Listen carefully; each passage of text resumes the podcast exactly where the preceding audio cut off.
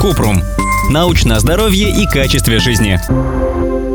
Советы с орбиты. Что делают космонавты, чтобы сохранить здоровье? Чтобы долго поддержать работоспособность, экипаж космического корабля обязан следить за здоровьем и выполнять рекомендации врачей. Рассказываем, как сохранить здоровье из опыта космонавтов. Больше двигаться. Гравитационное поле в космосе гораздо меньше, чем на Земле, поэтому космонавту не надо специально поддерживать мышцы, и из-за этого снижается мышечная сила и выносливость. Для профилактики проблем с мышцами и сердцем космонавтам необходимо постоянно двигаться. Так и на Земле. Надо стараться включать больше простых движений. Например, больше ходить пешком, а не ездить на машине или выбирать лестницу вместо лифта.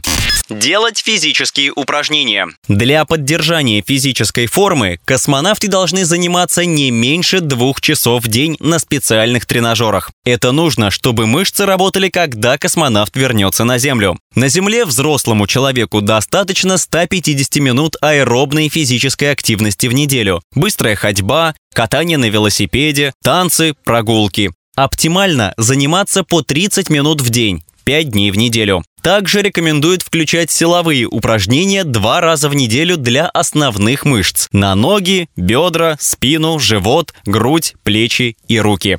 Высыпаться. Космонавты знают, что такое высокая утомляемость, бессонница и сбитые биологические часы. На орбите Солнце всходит и заходит каждые 90 минут, поэтому рассвет наблюдают 16 раз в сутки. Чтобы сохранить работоспособность и бдительность, космонавты должны придерживаться правил, соблюдать режим сна и бодрствования. Важно придерживаться графика, чтобы засыпать и просыпаться в одно время. Если не следить за режимом, фаза сна будет запаздывать.